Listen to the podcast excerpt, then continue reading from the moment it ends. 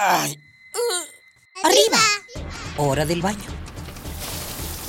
Siendo delitos directo al caño. Perfume, el peinado y listo. Pobre capa de eso no.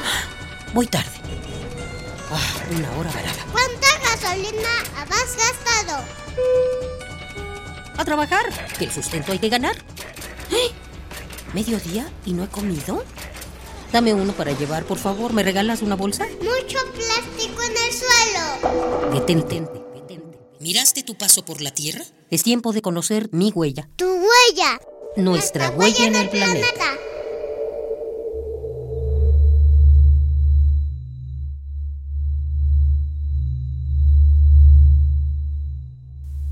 El Sol es una fuerza natural que pocas veces volteamos a ver. Es una estrella a la que acudimos poco y de la que no consumimos todas sus propiedades. Por poner un ejemplo, calentar el agua es uno de los usos más eficientes y sencillos que se le puede dar a los paneles solares, y aún así no es el más popular. Con una instalación de 2 metros cuadrados para un tanque de 150 litros, se cubrirían las necesidades de una familia de cuatro miembros, y la inversión se recuperaría en menos de tres años sin haber emitido ni una sola partícula de gas. Podríamos eliminar el uso de gas en nuestro hogar si también empezáramos a usar la energía solar para cocinar nuestros alimentos.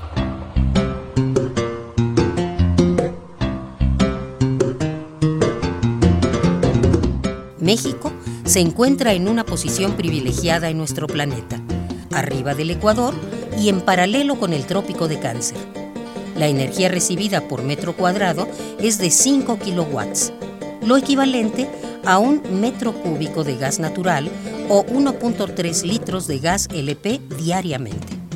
Las estufas solares tienen la gran ventaja de conseguir la cocción sin humo y sin daño para la salud. Con el diseño adecuado, una estufa solar puede hervir, freír, guisar y hornear, pues alcanza temperaturas de hasta 200 grados centígrados. La Organización Mundial para la Salud considera las estufas solares no solo una estrategia para reducir las enfermedades respiratorias, sino también para llevar la energía de manera económica a 2.8 millones de hogares pobres en el mundo.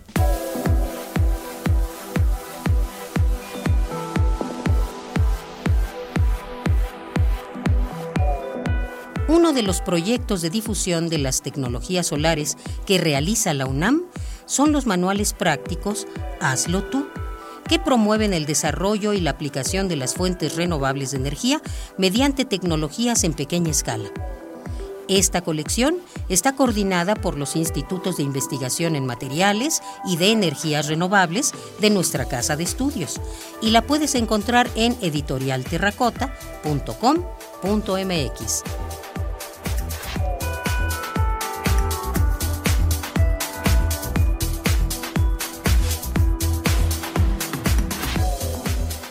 La cocina solar se nos presenta como una alternativa al uso de los combustibles potencialmente dañinos para el ambiente.